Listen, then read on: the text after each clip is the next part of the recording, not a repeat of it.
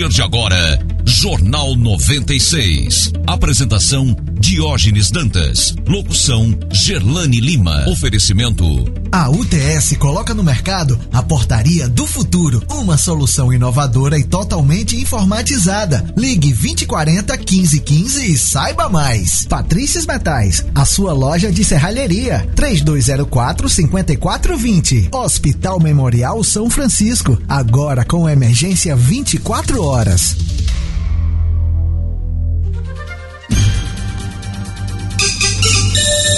Bom dia, Natal. Bom dia, Rio Grande do Norte. Bom dia, Brasil. 7 horas em Natal. Hoje, dia 13, 13 de janeiro de 2020.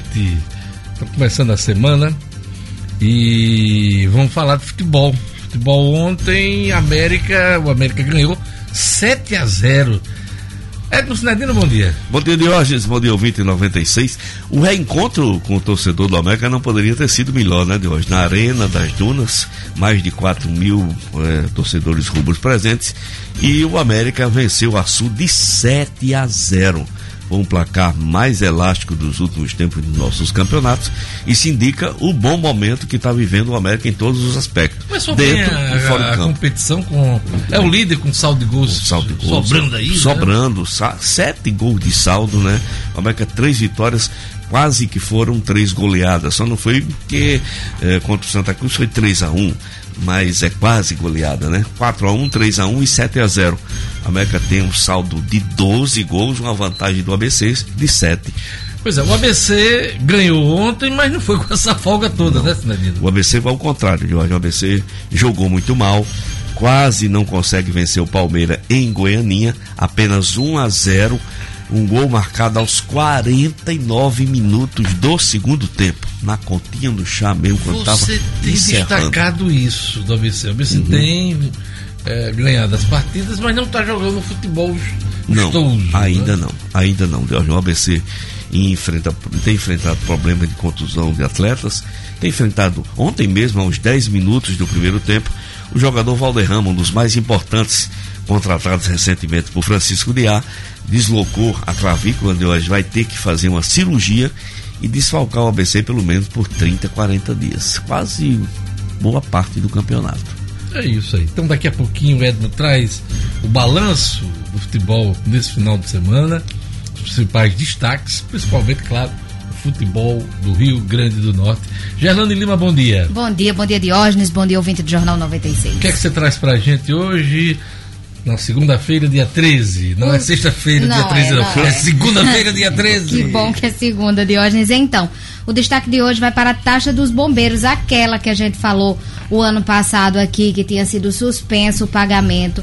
Mas, Diógenes, o motorista que não pagou essa taxa dos bombeiros no ano passado vai ter que quitá-la para renovar o documento este ano. Tem gente, inclusive, que ainda anda com o documento de 2018, não recebeu de 2019 porque não quitou essa taxa essa taxa. E, inclusive, alguns motoristas que foram parados em blitz aí tiveram o, o, o, carro retido porque a taxa estava em aberto. Então, daqui a pouquinho eu tenho mais Olha, detalhes. se você me perguntar se eu paguei essa taxa, eu não sei dizer. Não eu. lembra. Acredito que tenha, porque recebi meu, meu, então, meu documento. Então, acho que paguei, né? É, provavelmente, Diógenes. Aí, provavelmente, depende aí da data que você pagou porque vai depender se está relacionado ou não aquele período da suspensão. É, se foi naquele período que estava suspenso, tudo bem, é bom dar uma olhadinha. Daqui então, a pouquinho daqui tem mais detalhes. O Gerlane vem em cima do carro do Corpo de Bombeiros informando sobre a taxa do fogo.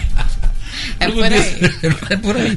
Lugo Dias, bom dia. Bom dia, Diógenes, ouvintes do Jornal 96. Pois é, aqui pelo Facebook já tem o Luiz Gonzaga Lopes Júnior, a Sônia Fabrício, Galinha de Freitas, Dário Martins na escuta, acompanhando o jornal. Quem quiser participar pelo WhatsApp, Lugo. Pois é, sua mensagem: 99210 9696. 99210 9696. Pois é, para você acompanhar o Jornal 96 ao vivo, você pode acompanhar pelo Facebook, pode também pelo YouTube e pelo Instagram da Rádio 96 FM Natal e também pela página do portal nominuto.com. É só acessar a página do Nominuto www.nominuto.com. Ok? Na ponta da linha está o Jackson Damasceno, a gente vai saber as primeiras informações policiais da semana. Bom dia, Jackson. Bom dia, Jorge. No final de semana com muitas ocorrências, entre as quais a prisão do segundo homem acusado de participar da morte do coronel Nunes dentro de uma loja no centro de Natal. E ainda ah, vamos mostrar o caso de um oficial da PM, da reserva, que sofreu quatro tiros na noite de sábado no bairro Planalto, Diógenes. Pois é, esse caso, o assassinato do Coronel Nunes, movimentou aí o início de ano aqui no Rio Grande do Norte. Informações com Jackson Damasceno daqui a pouquinho. Queria mandar um abraço para Odila Pimentel, de Nerópolis, que fez aniversário ontem. Um abraço para a jornalista Jussara Corrêa, que faz aniversário hoje. Um alô para Thaís França, da UFRN, que também faz aniversário hoje. E para começar o Jornal 96, as primeiras informações, Ricardo Valério, índice de preço ao consumidor amplo, o IPCA, sobe puxado pelo aumento da carne e eleva a defasagem da tabela do imposto de renda. Marcos Alexandre, na coluna É Fato, Caicó pode ter repetição de duelo pela prefeitura na eleição de outubro, giro que Marcos Alexandre vem fazendo sobre o cenário né, político com vistas às eleições municipais. Glácia Marilac 2020 chegou com muitas oportunidades para quem quer participar das ações por mais amor e menos medo em Natal. E hoje eu comento a importância da defesa civil, né? A gente teve um ano de 2019 marcado por incêndios, óleo no mar, avanço também do mar e a importância dessa rede estadual, tanto da coordenadoria do governo do estado, mas também das prefeituras, todas unidas para auxiliar a população, que tem um papel também importante. Então, daqui a pouquinho eu comento este assunto aqui no Jornal 96. Importantíssimo, né, Sinedino? A defesa civil. Sem dúvida. É, às vezes a gente espera muito dos governos, né? as uhum. ações que não vêm, que não às vezes não tem verba mas é preciso que as populações também estejam engajadas. Façam sua parte. Façam. E, fa, e, e, e, e a, turma faz, faz né? Faz. Tanto que o óleo aí das praias, Isso. a gente teve esse belo exemplo. Se mesmo sem fosse... equipamento, a turma pegando pegando a, né, metendo é, a mão na massa, como, exatamente, como se diz. Foi... E, e, e, a gente vê que as pessoas, quando bem orientadas, exatamente. elas fazem a diferença. Com certeza. Então é muito importante. Às vezes a gente só deixa para lembrar de defesa civil quando acontece uma tragédia. Somente. Seja do ponto de vista climático, uhum. seja do ponto de vista até do incidente, como aquele que houve em Fortaleza, né? Sim. Fortaleza a gente viu aquela queda daquele prédio. Uhum. Chega junto, a Defesa Civil e todos os órgãos todos. de segurança, SAMU. Então é importante que a gente tenha essa, essa rede é, afinada para atuar nos momentos. Porque crise, desastre sempre vai ter. Ah, sempre. Sempre, sempre. vai ter. Né? Sempre. É isso aí, daqui a pouquinho eu comento esse assunto no Jornal 96. Gerlane Lima, quem já está na escuta pelo YouTube? Aqui no YouTube conectado, Diógenes, tem aqui o Ludi Gleidson, sempre conectado no Jornal 96, o Anderson Antunes da Silva, a Simone Araújo. O pessoal aqui está reclamando que está sem som. Não está escutando, não está tendo retorno aqui. Muita gente perguntou, não tem som, som. Tá perguntando aqui o Sérgio Moisés também. Pois é, o... é, no Facebook também. É, o Daniel é, Freitas tá sem dizendo, som no tá YouTube, sem áudio então tá no Face Pronto, e no YouTube. Então tá né? no Face também. Essa turma tá conectada, acompanhando o Jornal 96 e fazendo essa observação que a gente vai verificar. Então vamos aqui. na mímica, né? Vamos lá, né, de hoje. Nós vamos tentar. A, a, a, linguagem dos sinais, não? Não, eu não, não, não sei, aprender. Vamos aprender, vamos uma aprender. Uma situação como essa aqui. Aquele é abraço. Vamos, então vamos mandar um, um alô pra turma, né? tá curtindo, tá curtindo, tá curtindo. Vamos lá, vamos a mais destaques da edição de hoje. Câmara dos Deputados votará PEC que extingue foro privilegiado, mas quer restringir a atuação de juízes. Rua dos Potiguares será fechada a partir de hoje para serviços de drenagem. Policial militar da reserva é vítima de tiros no bairro Planalto. Futebol na Copinha ABC se encolhe, perde 4 a 0 para o Atlético de Minas. E hoje eu vou entrevistar o novo defensor público geral do Estado, Marcos Vinícius Soares Alves, empossado na última sexta-feira, e que vai falar sobre os planos para o biênio 2020-2021. Então, Marcos Vinícius Soares, defensor público geral aqui do Estado, vai ser o meu convidado hoje, nesta segunda-feira, dia 13, aqui em Natal. E você vai acompanhar essa entrevista no final desta edição. Sete horas e nove minutos. Vamos lá, vamos para a leitura dos jornais nessa segunda-feira, 13 de janeiro. Vamos lá, Folha de São Paulo. Julgamento do Supremo Tribunal Federal aquece venda de crédito tributário. Corte decidirá o alcance da retirada do ICMS da base de cálculo do PIS COFINS. Iranianos voltam às ruas contra o governo pelo segundo dia consecutivo. Manifestantes tomaram as ruas de Teherã para protestar contra o governo do país. O Irã admitiu no sábado ter derrubado por engano o avião civil com 176 pessoas na quarta-feira, após atacar posições dos Estados Unidos. Donald Trump, presidente norte-americano, declarou que o mundo está observando a eventual repressão aos atos. Os Estados Unidos querem mais voos fretados para deportar brasileiros. Olha aí você que tem planos de morar nos Estados Unidos. Fica atento aí. Claro, para morar nos Estados Unidos de forma ilegal. O recorde no número de brasileiros que tentaram entrar ilegalmente nos Estados Unidos em 2019 faz o governo Trump discutir um acréscimo de voos fretados para agilizar as deportações. No ano passado, só houve um transporte. O governo estuda projeto que prevê adoção de idosos. Com a mudança demográfica, o governo pretende apresentar uma proposta ao Congresso Nacional prevendo a adoção de idosos. De hoje a 2060, a proporção de pessoas com mais de 60 anos deve ir de 14% para 32% da população, são as estimativas do próprio governo federal. São os destaques da Folha. O Estado de São Paulo estampa. Sérgio Moro espera que o Supremo Tribunal Federal corrija falhas no juiz de garantias. Ministro vê problemas técnicos graves na figura incluída no pacote anticrime e diz que faltou debate na Câmara dos Deputados. O Estado de São Paulo destaca também mudança no Bolsa Família prevê aumento de benefício. Protestos anti-governo se intensificam no Irã. Década passada foi a pior para o PIB no Brasil. A economia brasileira registrou a menor taxa de crescimento desde 1900, na década encerrada em 2019. Diz o estudo do economista Roberto Macedo. Entre os anos de 2010 e 2019, o PIB cresceu a um ritmo de 1,39% ao ano. São os destaques do Estado de São Paulo. E o Globo noticia: a Câmara dos Deputados articula votar fim do foro com restrição à prisão de políticos. Olha que coisa aí. É mais uma blindagem aos políticos. Ó. Líderes partidários fecharam acordo com o presidente da Câmara, Rodrigo Maia, para recolocar na pauta a votação do fim do foro privilegiado. Aliás, fim do foro especial para crimes comuns cometidos por todas as autoridades do país inclusive juízes e integrantes do Ministério Público. O projeto foi aprovado em 2017 no Senado e para destravá-lo na Câmara, os parlamentares articulam uma mudança do texto que na prática vai blindar os políticos.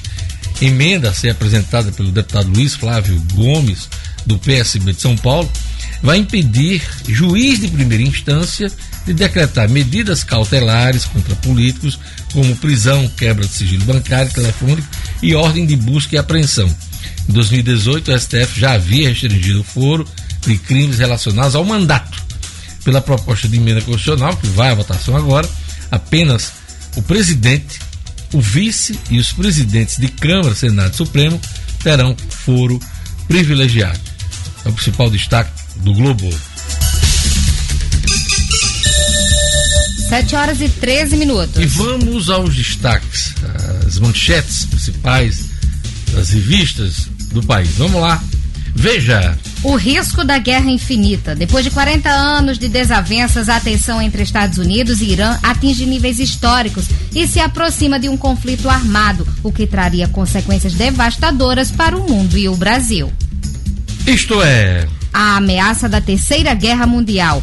A escala bélica atinge níveis dramáticos com a ofensiva americana contra os iranianos. Europa, China e Rússia entram em estado de alerta e o mundo prende a respiração. Época. A vida sem álcool. Cada vez mais gente decide ficar sem beber e nunca foi tão fácil manter o agito social. Carta Capital. Imperador afoito. Trump coloca o mundo em perigo para cuidar dos próprios interesses. 7 horas e 15 minutos. Vamos aos destaques do portal nominuto.com nesta segunda-feira. Rua dos Potiguares será fechada a partir de hoje para serviços de drenagem. A Secretaria de Mobilidade Urbana orienta que os motoristas utilizem como rotas alternativas a Avenida Interventor Mário Câmara, popularmente conhecida como Avenida 6, e a Rua Jaguarari. Dois navios da Marinha abrem para visitação pública no Porto de Natal. Fragatas União e Liberal vão atracar na capital potiguar na próxima quinta-feira, dia 16, e a visitação ocorre das duas da tarde até as seis da noite. Detran vai leiloar esta semana 500 lotes de veículos e sucatas que foram apreendidos nas ações de fiscalização. A disputa tem lances iniciais a partir de 50 reais para alguns produtos. O Ministério da Educação estuda descartar quase 3 milhões de livros didáticos nunca utilizados. Hein? Exemplares de todas as séries e disciplinas foram adquiridos em gestões anteriores a materiais desatualizados desde 2005. Um absurdo, né? Desperdício, quase 3 milhões de livros. Por que, é que esses livros não foram é, distribuídos? Por que, é que ainda não podem ser distribuídos? Com certeza alguma coisa, uh, muita coisa pode ser utilizada ainda, né? São mais de 30 milhões de reais jogados no lixo. No lixo. É lamentável esse tipo de coisa. Acesse www.nominuto.com e fique bem informado.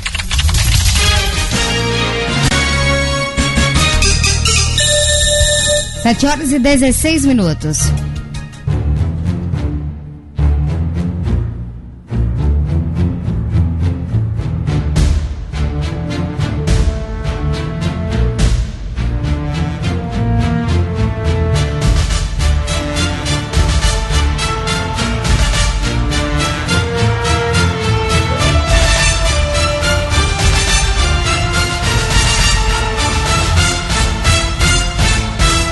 Defesa Civil, compromisso de todos.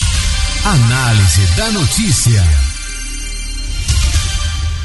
Os desastres naturais e os incidentes urbanos cada vez mais frequentes exigem da sociedade maiores esforços no âmbito da defesa civil.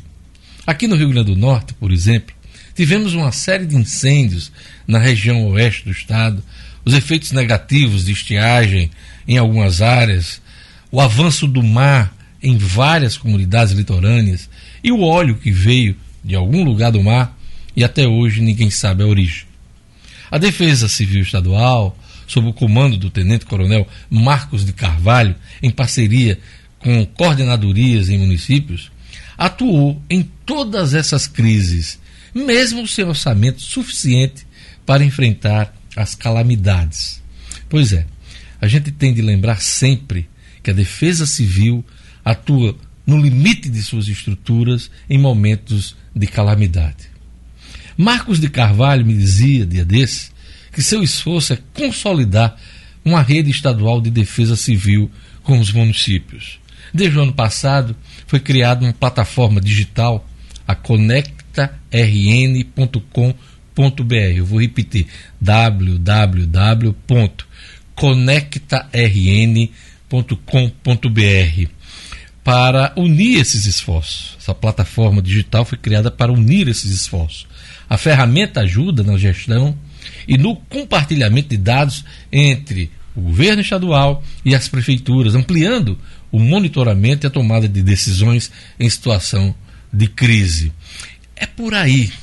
O caminho é esse. E esse assunto não deve ser preocupação só de governos. A sociedade precisa estar atenta e se mobilizar, como foi o caso do óleo nas praias, onde um exército de populares, muitas vezes sem equipamentos adequados, os EPIs, se prontificaram a coletar o material em vários pontos do litoral nordestino, inclusive aqui no Rio Grande do Norte.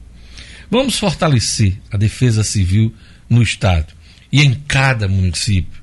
Nesses tempos de muita mudança climática, desastre não tem hora para ocorrer. E às vezes os estragos são imensuráveis, até com perdas de vidas. Por fim, já completamos mais de cinco meses do óleo nas praias e não sabemos a origem e os responsáveis pelo petróleo derramado. Pelo visto, vai ficar por isso mesmo. Ninguém sabe, ninguém viu. Jornal 96. 7 horas e 20 minutos. Falamos em defesa civil, mudança climática. Vamos conferir a previsão do tempo hoje no Rio Grande do Norte. Informações da Clima Tempo. Previsão do tempo. Em Natal, a segunda-feira de céu nublado com previsão de chuva no final do dia. Mínima. De 22. Máxima. 32 graus. Em Poço Branco. Segunda-feira de sol entre nuvens. Segunda-feira entre nuvens. Mínima. De 24. Máxima. 33 graus. Em Tenente Laurentino Cruz. Previsão de céu aberto e tempo abafado. Pode chover no final do dia. Margem mínima. De 23. Máxima. 32 graus. Em Mossoró. Segunda-feira de sol com algumas nuvens. Mínima. De 23. Máxima. 36 graus.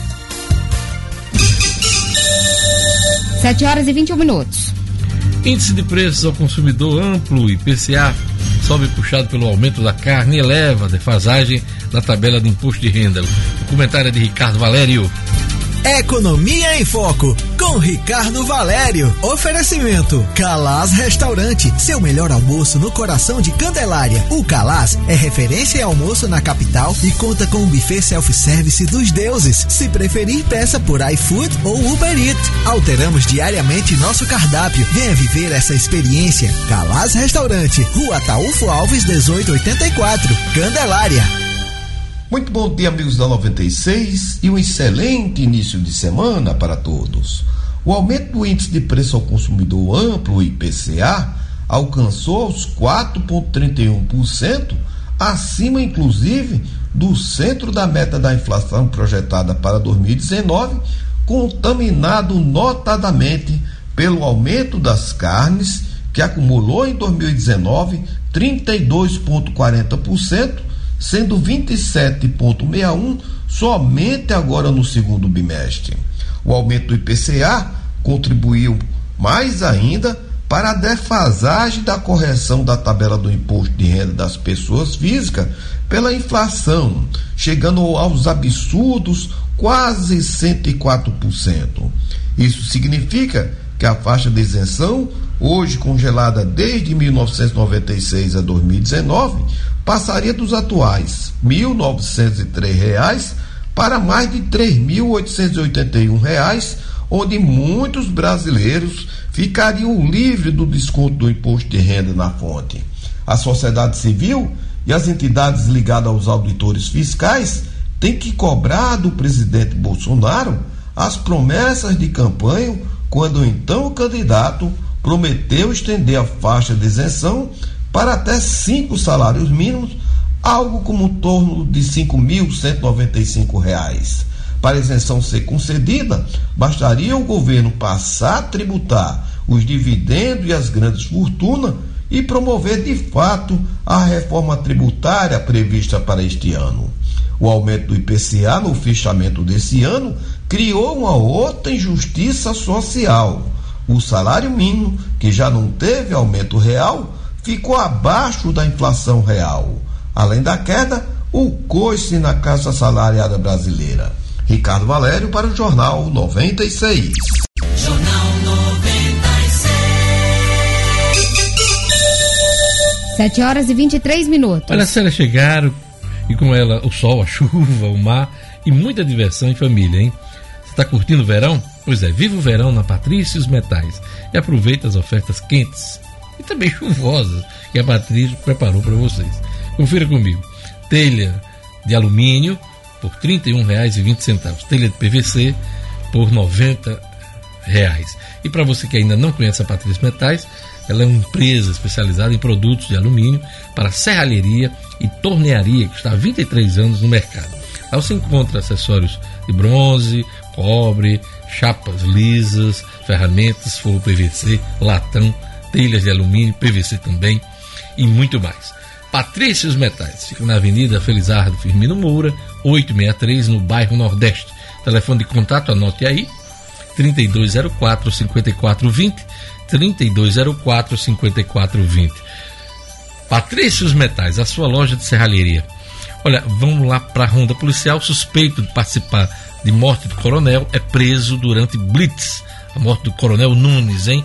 Os detalhes com Jackson Damasceno. Polícia com Jackson Damasceno. O da massa. Oferecimento: Clínica Odontológica Oral Essence. Profissionais capacitados e qualidade extrema. Conheça o Odonto Home Care. O dentista na sua casa. Para pessoas com dificuldade de locomoção, crianças especiais, pacientes acamados ou para você sem tempo de ir ao consultório. Nós acreditamos sim que você merece o melhor. Oral Essence. Telefone WhatsApp 99929 4699. Jackson Damasceno.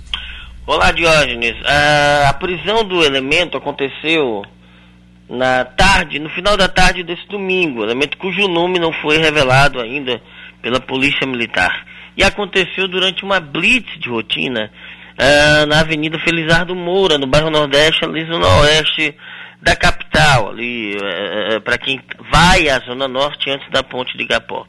O principal suspeito do crime, o homem que atirou no coronel, esse já havia sido morto no mesmo dia da ação durante um tiroteio com a polícia militar na cidade de Macaíba. Ele estava com uma tornozeleira eletrônica, foi facilmente rastreado e encontrado é, pelos policiais. Mas faltava a prisão deste elemento que havia levado o outro até o local do assalto, uma loja no centro da cidade, no bairro de Cidade Alta.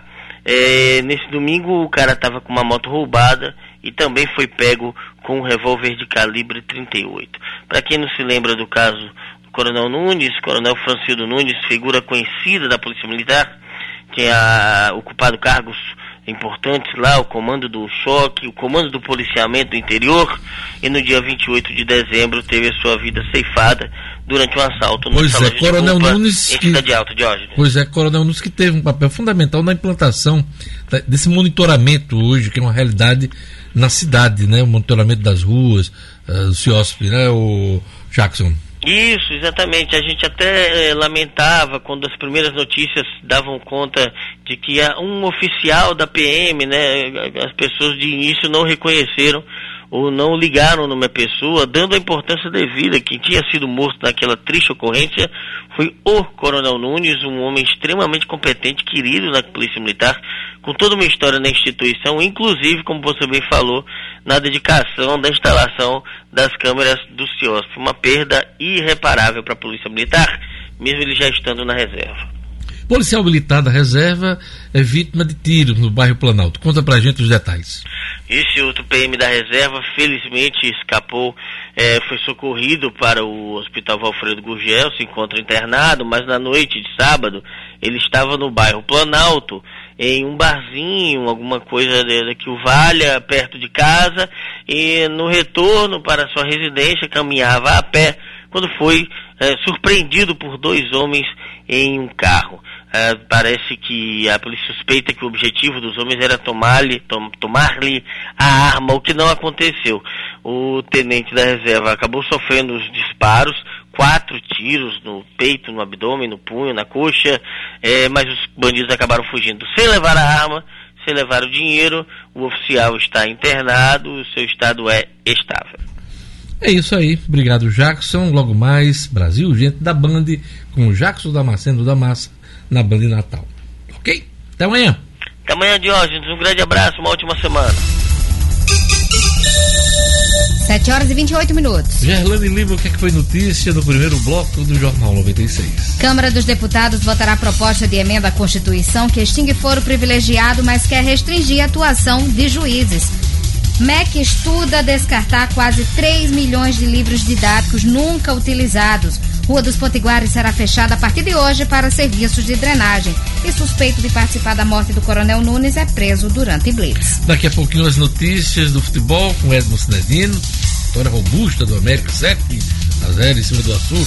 Tem Marcos Alexandre com a coluna é fato, cotidiano com Gerlane Lima, conexões com Glácia Marilac e a minha entrevista com o defensor público geral do Estado, Marcos Vinícius Soares Alves.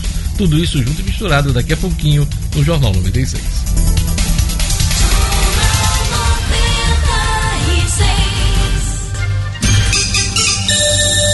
Estamos de volta, uma ótima semana a todos, 7 horas e 31 minutos. Olha, o piloto português Paulo Gonçalves, de 40 anos, morreu na manhã de ontem é, no, na sétima etapa do Rally Dakar, que está sendo disputado na Arábia Saudita. Experiente e sempre candidato ao título do Rally Dakar, Paulo Gonçalves corria é, pela equipe Hero, marca de motocicletas que produz 8 milhões de unidades na Índia. Ele deixou dois filhos e a esposa.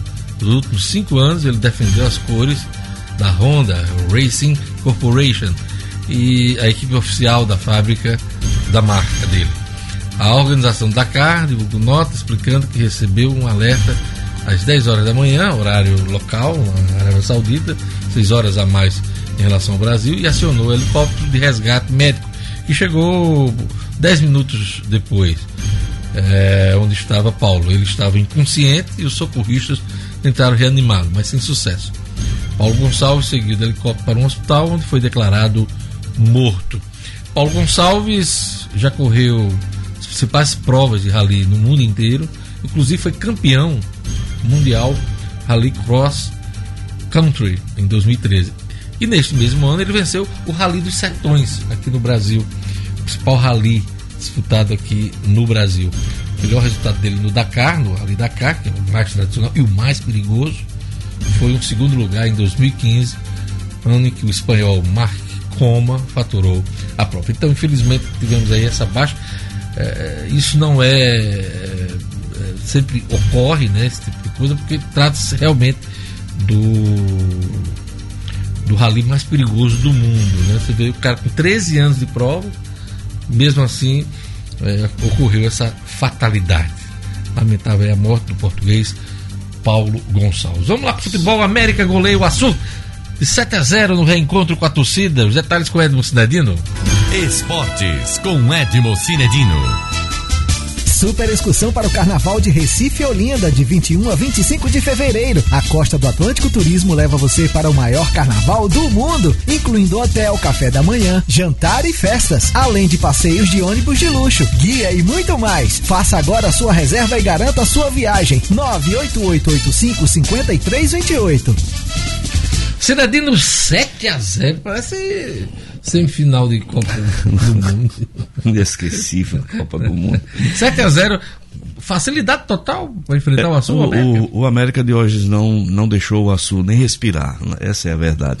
O América jogou como deve jogar sempre os mandantes, né? E teve sorte também de, de fazer um gol muito cedo. Quando você faz um gol muito cedo, o baque no adversário desmonta qualquer espécie de esquema. O jo, Josian Bento, o técnico do Açu, ele é conhecido por fazer esquemas inteligentes e defensivos. Mas aí você toma um, um gol aos 3 minutos, 4 minutos. Não tem como esquema defensivo. Você tem que mudar, né? Porque você está perdendo, não, não vai mais jogar para empatar por uma bola. Você vai ter que virar um placar. Então, a partir daí, o América não deixou o Açu respirar. Fez três gols no primeiro tempo. O primeiro gol foi do Romarinho de pênalti.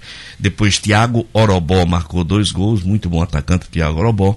No segundo tempo, teve gol do zagueiro Adriano Alves. Teve gol do Felipe Pará. Teve gol do Adílio. Teve gol eh, do atacante, o Wallace Pernambucano, de pênalti. Então, sete, três no primeiro, quatro no segundo, 7 a 0.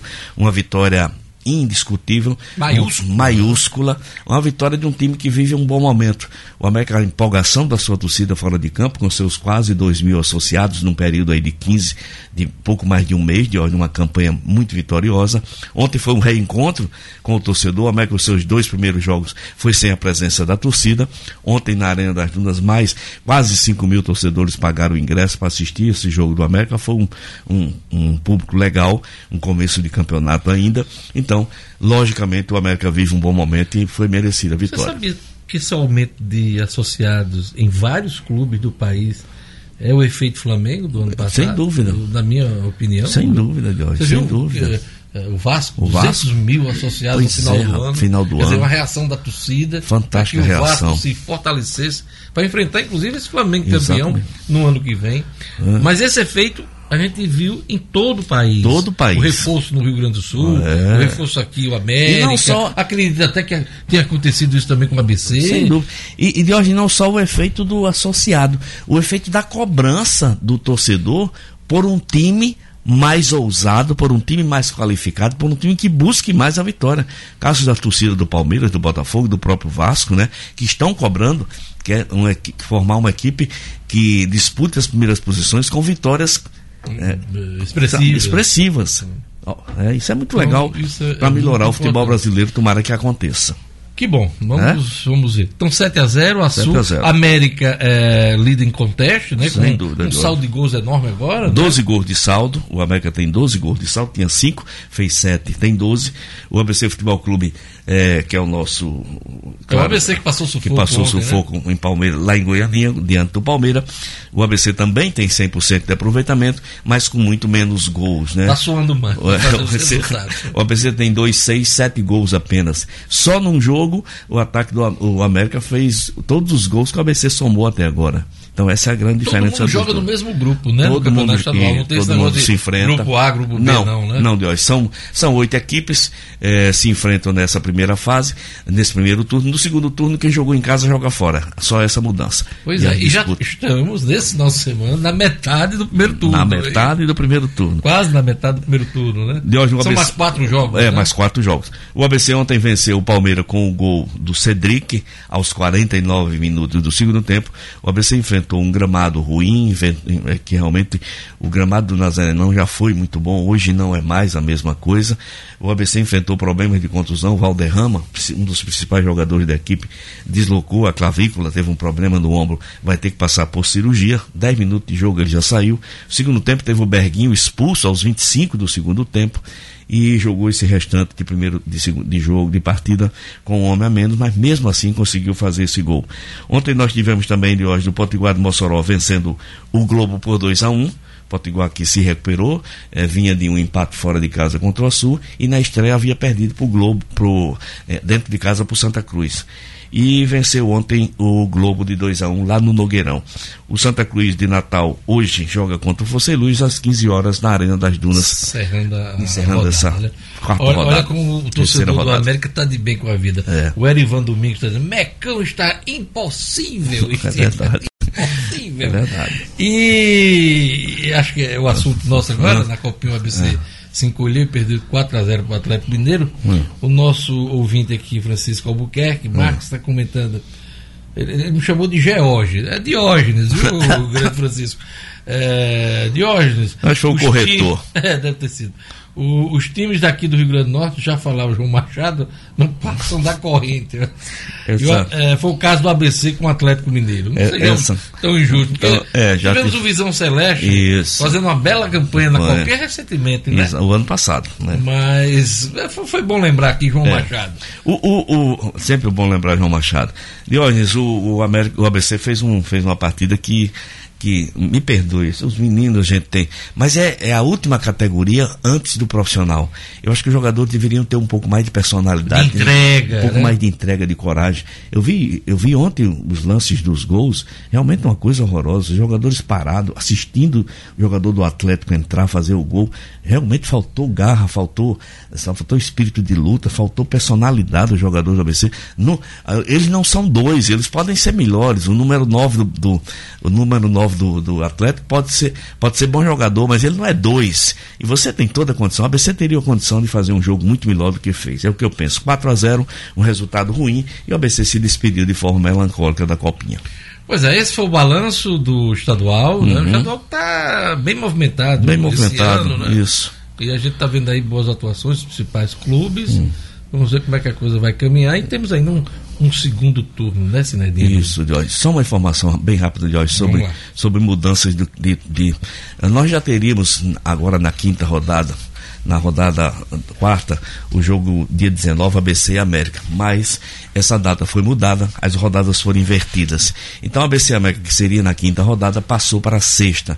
Foi só uma troca para que o jogo não concorresse com eventos que iria acontecer no dia 19. Então, América ABC sexta rodada do Campeonato Potiguar será no dia 22, uma quarta-feira, na Arena das Dunas. Sinadino, mais alguma coisa? Só mandar Sua agenda esportiva. Amanhã, amanhã eu falo de Copa do Brasil, Diógenes, que nós temos os nossos representantes. Mas eu quero mandar um abraço para o meu amigo Sérgio Potia, esse cracaço de bola está completando hoje 60 anos. Um abraço para José Carlos Silva, Pois grande é, fotógrafo. tava no- no- É. num samba, né? Sambinha tocando, tocando o seu tantã, Carlinho. Figura maravilhosa, encontrei com ele também no estádio Frasqueirão. Continua firme e forte no batente. Um grande abraço, Carlinho. Obrigado pela audiência de vocês todos. É Até isso amanhã, aí. Obrigado, Sinadino. Até amanhã. 7 horas e 41 minutos. Olha, motorista que não pagou taxa dos bombeiros em 2019 vai ter que quitar essa taxa para renovar o documento em 2020. Quem traz os detalhes pra gente é Gerlane Lima. Cotidiano com Gerlane Lima. Oferecimento Realize Gourmet. Agora com nova unidade na Avenida Campos Sales, número 474. Funcionando em formato soft opening. Testando a dinâmica e funcionalidade do novo espaço. Siga arroba realize.gourmet. Gerlane Lima. Isso mesmo, Diógenes. O motorista que não pagou a taxa dos bombeiros no ano passado em função daquela decisão judicial que a suspendeu por alguns meses, vai precisar pagar a cota duas vezes este ano, ou seja, quitar de 2019 e pagar a de 2020 para renovar o certificado de registro e licenciamento do veículo neste ano. Essa informação ela já foi confirmada pelo Detran. O valor da taxa é de 25 reais, o mesmo valor do ano passado. E essa taxa, o ano passado, a taxa dos bombeiros foi cobrada pela primeira vez para o licenciamento de veículos aqui no estado. Diógenes, após o pedido do Ministério Público, o Tribunal de Justiça do, do Estado suspendeu a cobrança no mês de março. Então, essa taxa de proteção contra incêndio, salvamento e resgate em via pública, a taxa dos bombeiros, é destinada ao Fundo Especial de Reaparelhamento do Corpo de Bombeiros Militar do Rio Grande do Norte duas taxas para retirar. São duas taxas para retirar o documento do carro este ano, Diógenes. Durante o período em que a cobrança da taxa esteve suspensa, muitos motoristas não precisaram pagá-las. Aí respaldado justamente pela decisão judicial. No entanto, esse valor, após a decisão do STF que a tornou constitucional, vai ser cobrado este ano. Segundo o Detran, quem teve o documento emitido ano passado, mesmo sem ter pago a taxa, não precisa se preocupar porque está em dia com as obrigações. É aquele caso, se você recebeu o documento do carro, você está em dia.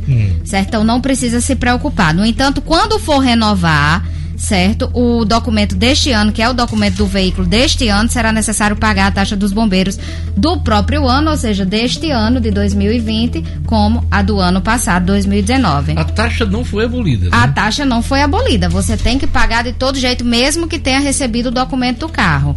Tem gente que anda, como eu falei aqui no início do programa, com o documento de 2018, porque pagou o IPVA. Certo? Tem gente que paga e esquece que o documento tem que chegar, ou tem que pegar o documento. Então tem gente andando aí com o documento de 2018, porque o de 2019 não chegou devido a essa taxa do. de- do Pois é, do- e lembrar da- que às vezes uma multa que não foi paga também é, faz com que a Pode atrasar. pessoa é, não receba o documento. né? Exatamente. Então aí, se você for se você parar numa blitz, tiver com essa taxa do- dos bombeiros em aberto, Diógenes, pode ter o carro retido sim, porque provavelmente está sem o documento de 2019 e isso pode provocar uma multa aí muito maior. E não adianta dizer que pagou, Não adianta. porque no sistema vai estar lá que está em débito. Não né? adianta, exatamente. Já que a gente está tocando no assunto, só lembrar que o Detran já publicou o calendário de pagamento, a taxa de licenciamento desse ano, que essa, e esse pagamento aí vai de fevereiro a junho, de acordo com o número final da placa. É isso aí, obrigado Gerlana. Lembrando que é bom lembrar que essa semana tem resultado do Enem, né? Tem resultado Na do Enem. Sexta-feira, dia Esse 17. Dia né? 17. Exatamente. Vamos trazer mais informações durante a semana. Vamos Obrigado, sim. Gerlane.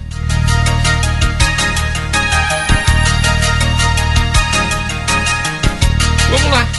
Atenas Turismo é câmbio, sua viagem completa, hein? Pois é, melhor opção para você comprar sua moeda estrangeira com segurança e comodidade. Dólar americano, dólar canadense, euro, peso chileno, peso uruguaio, livre esterlina. Tudo isso você encontra na Atenas Turismo. E você viaja com tranquilidade, hein? Com suporte de câmbio da Atenas Turismo. Só vai poder eh, pagar, remeter dinheiro para o exterior. Na Atenas você adquire seu cartão pré-pago, Visa ou Master, sem anuidade, usado tanto para compras como para saques em milhares de caixas eletrônicos em mais de 200 países. Ligue 3221 2626. 3221 2626. Atenas Turismo é câmbio sua viagem completa. Giro pelo Brasil e pelo mundo.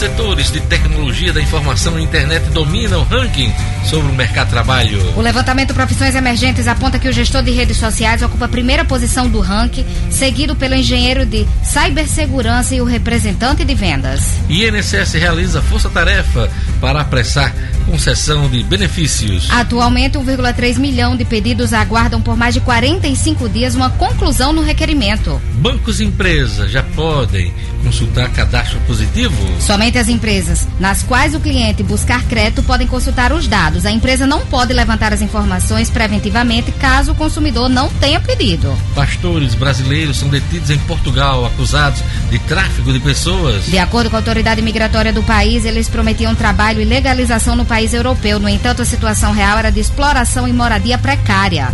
Venezuela eleva salário mínimo de 66, aliás, em 66% para cerca de 3,7 reais. Aliás, isso, isso vale 3,7 dólares por mês. Pois é, o governo elevou o salário mínimo para 250 mil bolívares por mês. É o valor suficiente para comprar pouco mais de um quilo de carne. Estados Unidos limitam o número de voos fretados para Cuba com o objetivo de reduzir receitas da ilha. Apenas um número determinado de aeronaves poderá viajar até o aeroporto internacional em Havana. 7 horas e 47 minutos. Olha, uma notícia que serve de alerta para todo mundo, hein? O humorista Carlos Alberto da Nóbrega foi internado no Hospital de São Paulo no final de semana por conta de uma infecção generalizada. O apresentador da, daquele programa famoso, Praça é Nossa, do SBT, afirmou que tomou um iogurte vencido sem perceber e começou a passar mal. O consumo do produto atingiu o intestino, causou a infecção, de acordo com a equipe médica que o atendeu no final de semana. Então, um grande susto. Ele, tá, ele se recupera, gravou vídeos é, informando essa experiência que ele passou e, e serve de alerta para qualquer um não fumar. Às vezes a pessoa ah, não passou um pouquinho da data e aí é, toma aquele, aquele produto e o produto leva a uma situação como essa. E se não cuidar, só pode até morrer, né? Então todo cuidado é pouco com é, produtos que já venceram, né? A pessoa pode passar mal e pode morrer. Então é o caso do Carlos Alberto da Nóbrega que, que ainda está internado lá, eh, se recuperando da infecção generalizada após tomar um iogurte vencido.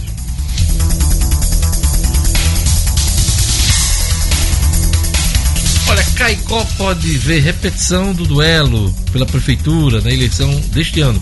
O comentário é de Marcos Alexandre. É fato. Com Marcos Alexandre. É fato também no Portal HD, o seu portal de notícias sobre o mundo jurídico do Rio Grande do Norte e do Brasil. Acesse www.portalhd.com.br e siga o PHD também nas redes sociais. Gerlando, Gerlando, né? Marcos Alexandre.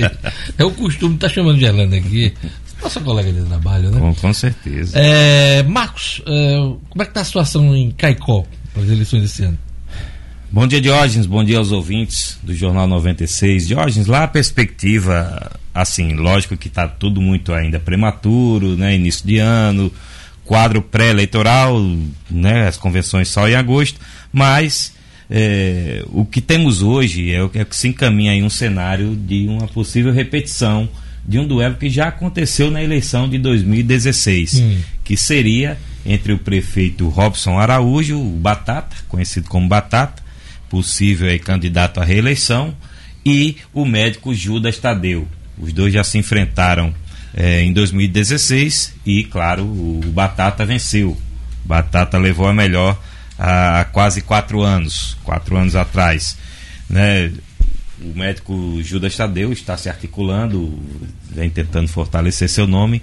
Ele tem, digamos assim, como padrinho político o deputado Vivaldo Costa. Uhum. E, né, e, e recebeu também, né, nesta semana, a incumbência, né, a liberação do deputado Ezequiel Ferreira para assumir o PSDB lá em Caicó.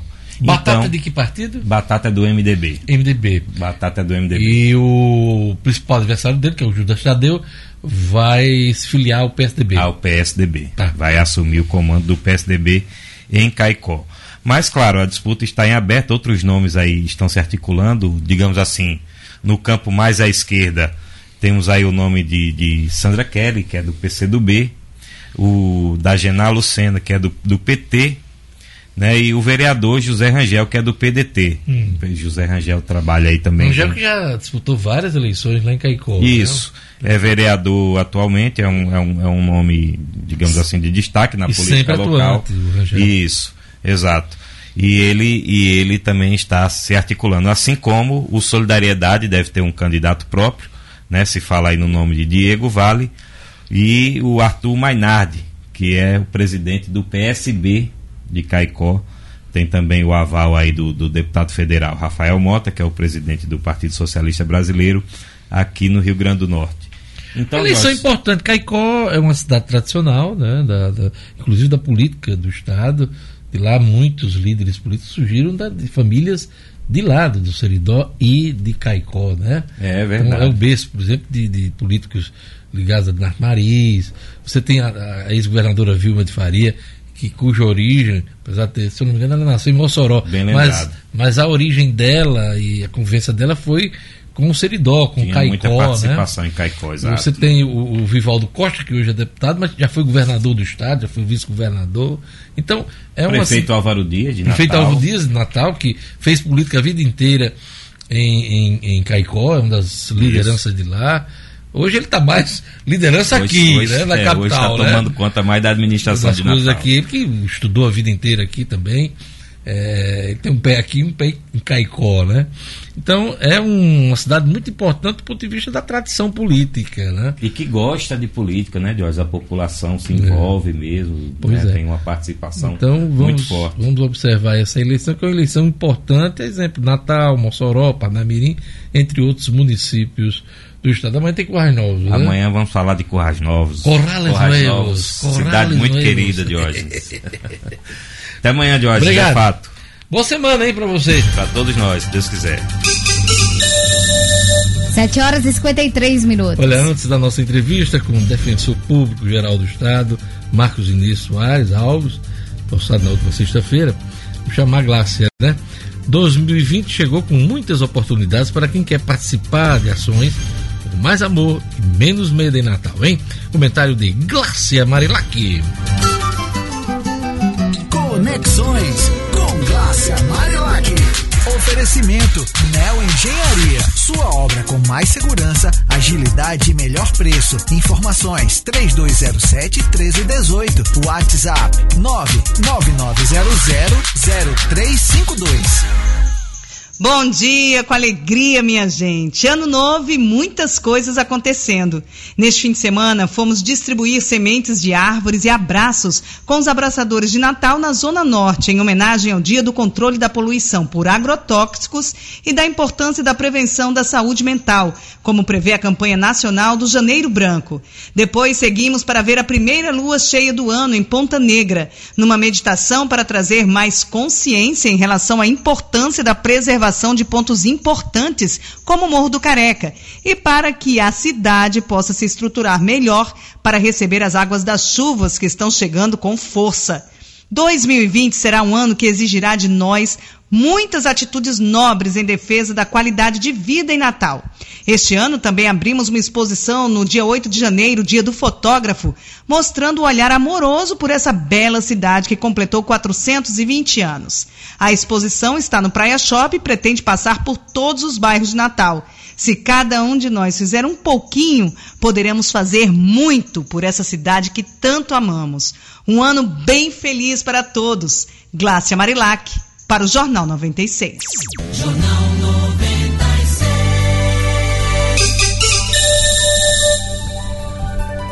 São 7 horas e 55 minutos em Natal. Hoje, nosso assunto aqui na entrevista é Defensoria Pública, hein? Nós vamos entrevistar o Defensor Público Geral do Estado, Marcos Vinícius Soares Alves, que foi reempossado né, no cargo. Ele vai cumprir mais um mandato, mais um biênio à frente da Defensoria Pública. Bom dia, Marcos. Bom dia, Diógenes. Bom dia, ouvintes. É uma satisfação imensa estar aqui mais uma vez na 96 para falar um pouco sobre o trabalho da Defensoria. Pois é, eu queria lhe dar os parabéns né, pela, pela recondução ao cargo, sinal que, que a coisa está funcionando e, e você está realizando um bom trabalho.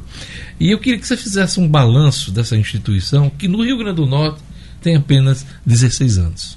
De fato, Diógenes, nos últimos anos a Defensoria vem experimentando um, um crescimento.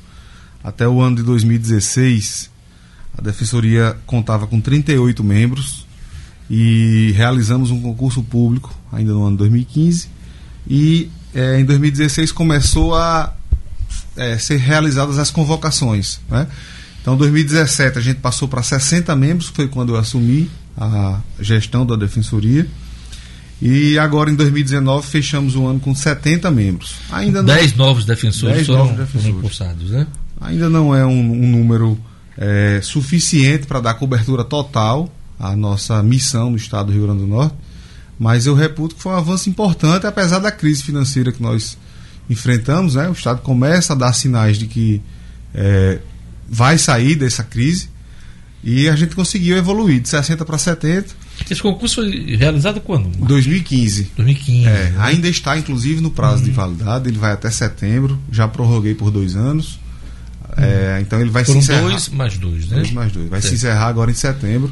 A gente ainda tem uma expectativa de que possa, junto ao governo, o Poder Executivo, é, levar essa demanda, até porque isso, a realização do concurso é, e essas convocações, elas decorrem de uma decisão judicial que determinava que o Estado pro, é, desse provimento a todos os cargos vagos da carreira. A gente fez um cumprimento parcial ainda dessa medida. Esperamos é, até o final da validade do concurso, dar um passo. Ô Marcos, é, fala para o nosso ouvinte que às vezes não conhece a estrutura né, é, dos, dos, operadores de direito, a importância do defensor público, geral, uh, defensor público aqui para o Estado. Defensoria, Diógenes, ela é o braço social do Estado dentro do sistema de justiça. O sistema de justiça é compreendido pelo Poder Judiciário, pelo Ministério Público, pela Defensoria Pública. Então, Uh, questões de cidadania, como uh, ações de saúde, eh, ações de Estado, casa, eh, divórcio, ação de alimentos, defesa do consumidor. Tudo defesa... voltada para o público, principalmente carente. Né? Isso. Né? Defesa do, a defesa dos grupos sociais vulneráveis também, a Defensoria tem avançado nessa área. Defesa das mulheres em situação de violência. Uhum. Nesse, ano, nesse último biênio, a gente promoveu a realização de um uma capacitação, um projeto denominado Defensoras Populares. É, a gente fez uma seleção de mulheres vocacionadas para disseminar na sociedade ações é, sobre direito e cidadania. Então a gente fez isso aí nesse primeiro biênio. É, promovemos também nessa área de defesa da mulher a, o primeiro concurso de redação sobre a temática com estudantes do ensino médio de escolas públicas. E a gente pretende aí nesse novo biênio aprofundar essa relação, inclusive com a Secretaria de Estado de Educação, levando outras temáticas aos alunos da rede pública sobre ações de cidadania. Então é bom lembrar que não é só o rico que tem direito a bons advogados, advogados prestativos, não, não. As pessoas, a população em geral, tem direito à defesa, aos advogados via defensoria pública. Com né? certeza, Diogo. Importante isso. Interessante você tocar nesse ponto, porque em, em em razão dessa discussão com a questão da segunda instância, né, do julgamento, da, da execução da pena em segunda instância, foi feito um levantamento de que as defensorias públicas têm litigado junto aos tribunais superiores e têm conseguido êxito em um percentual maior, inclusive, do que a advocacia privada. Isso uhum. mostra a qualidade do, do, quadro técnico de defensores, não só aqui, mas em todo o país. Porque às vezes a pessoa desvaloriza, ah, porque é público, é de, de péssima qualidade, de baixa qualidade. Exato. Não, não é isso. Não, não. não. É. O quadro nosso aqui ele é muito qualificado e tem. Até porque são profissionais que passaram por concurso público, concurso público difícil, né, de grande qualificação. Né? Verdade. Gerlando Lima. Bom dia, defensor. A gente está falando aqui da importância da defensoria no Estado. Diante dessa realidade, durante a sua gestão foram criados alguns núcleos, mas hoje a defensoria ela atinge, atinge todas as comarcas? Ainda não. Esse é o maior drama é, vivenciado pelos defensores e defensoras aqui no Estado. Apesar da evolução que tivemos nos últimos anos, para se ter uma ideia, a gente saiu de oito núcleos em 2016 para 14 núcleos. Né? Foram, seis, foram seis novos.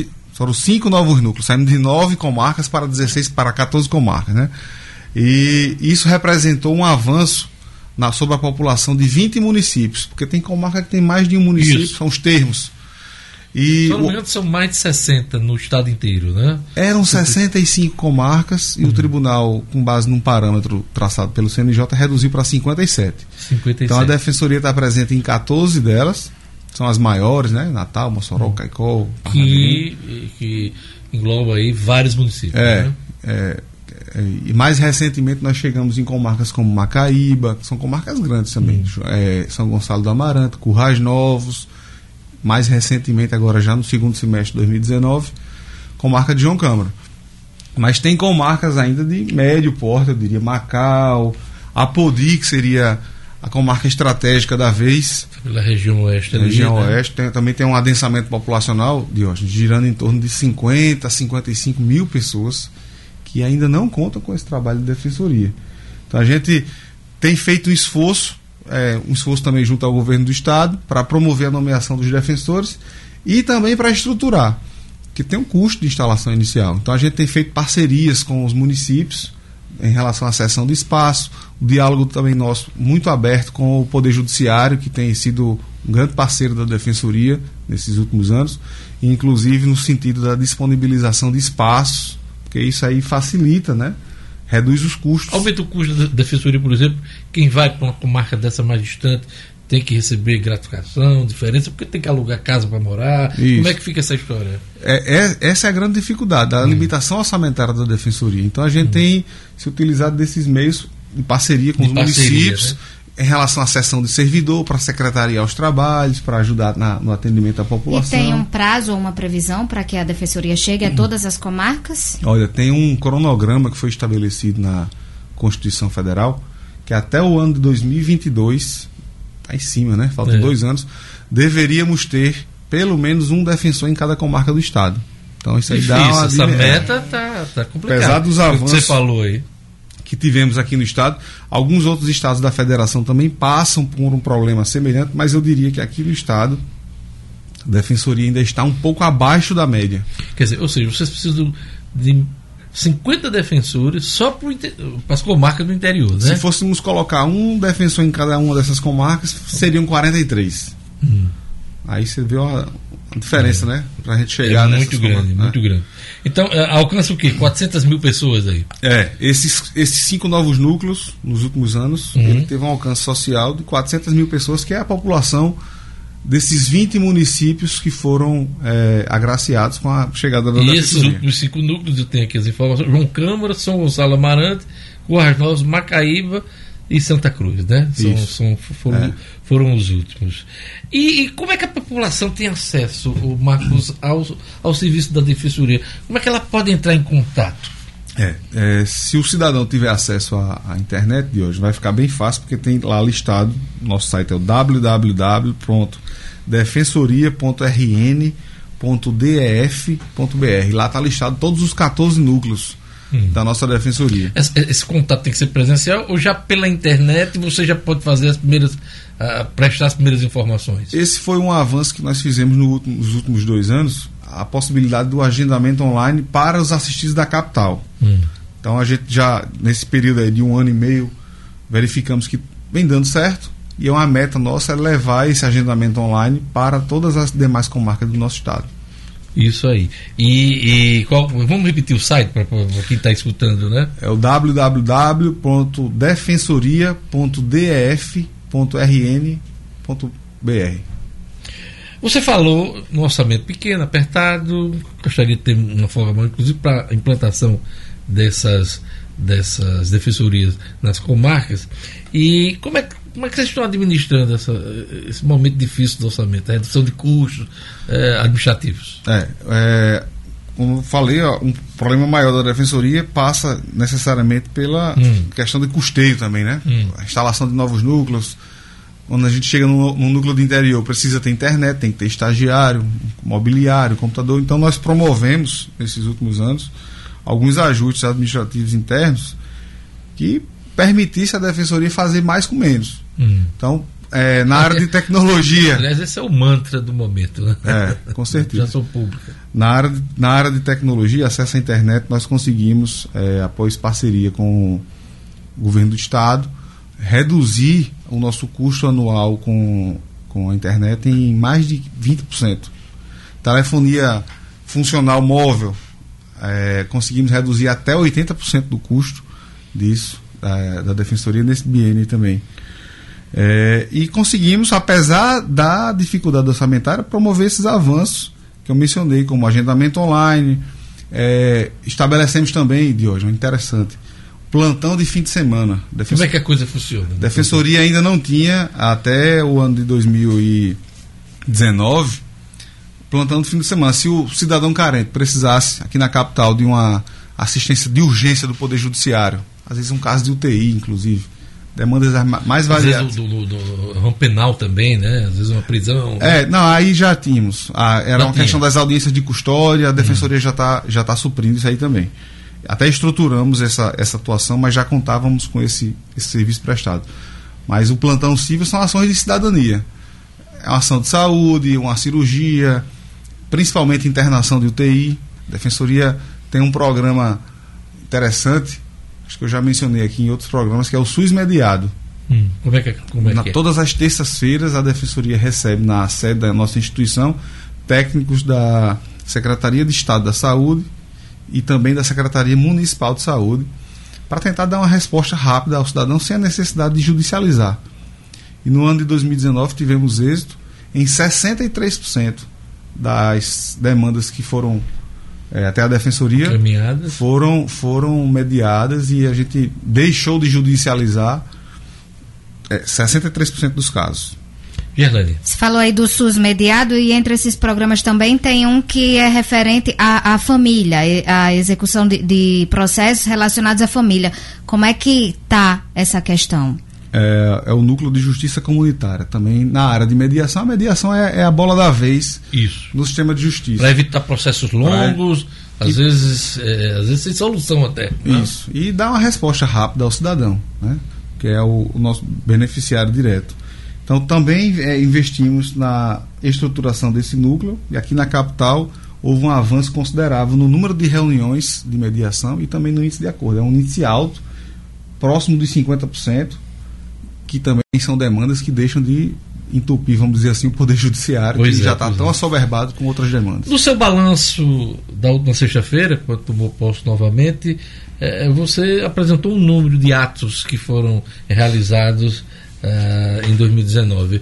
Eh, passou dos 200 mil, foi? Exato. É, em razão desse crescimento que a Defensoria vem experimentando, em 2017 foram 115 mil atos em favor da população. E fechamos 2019, de acordo com os dados da nossa Corregedoria Geral, com 201 mil atos. Então é um, é um incremento de 75%. Muita coisa, né? É. Mas a gente tem que avançar ainda mais. E, e né? qual é a área que se destaca mais nesse cipoal de, de, de atos da, da Defensoria? Como, me- como eu falei, a área, a área de saúde Uhum. é, e essa, esse núcleo também de defesa Da família. Na de área da justiça família. comunitária. É, é, Hum. Exatamente. É a principal, a principal demanda, É, né? Mas também atuamos também na área de defesa do consumidor, é um, uma área importante aí que. Marcos, nesse finalzinho da entrevista, eh, se você tivesse de eleger uma prioridade nesse próximo biênio, o biênio que já começou, né? Eh, de trabalho na defensoria, o que é que você vai eleger? Hoje eu vou, eu vou dividir, são duas as prioridades. Certo. Prioridade número um seria a interiorização da defensoria, Hum. Aumentando essa presença nas comarcas, Isso. como você bem explicou, né? porque existe aí um déficit de cidadania grande no nosso estado que precisa ser ocupado pela defensoria para ter esse ganho social. Mas também a questão da, de investimento em tecnologia.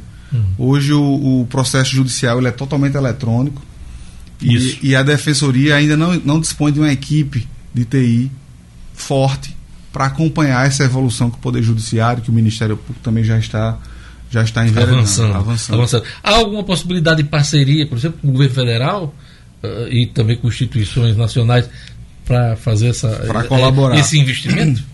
A gente a gente é, conseguiu a sessão de um programa de virtualização do processo junto à Defensoria do Tocantins, que é um já tem uma estrada maior do que a nossa. Uhum.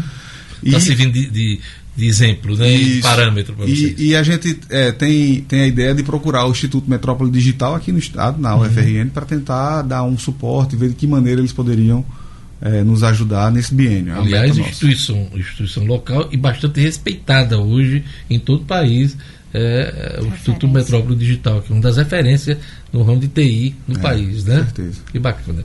Eu queria lhe parabenizar mais uma vez, lhe desejar boa sorte. Tem alguma coisa que você gostaria de destacar nesse finalzinho da entrevista? Não, destacar, Deus, já a, a, necessidade realmente da gente dar esse, essa evolução no número de defensores para povoar o interior do nosso estado que clama por cidadania e também por defensoria pública. E quem quiser mais informações sobre a Defensoria Pública, é, qual, é o, qual é o site, qual é o número você tem aí? O de... site é o www.defensoria.rn.def.br. Todas as informações da Defensoria constam lá na nossa plataforma digital. Marcos, obrigado, boa sorte aí no seu novo mandato, hein? Obrigado, Jorge. Dia. E conta com a gente aqui do Jornal 96. Tá, Jorge, estamos à disposição. Obrigado, Gerlane, obrigado, Lugo Dias. E obrigado a você que está na audiência do Jornal 96. Na sequência aí tem o Padre Francisco com o Fé na Vida. Eu volto amanhã com o Jornal 96. Tchau!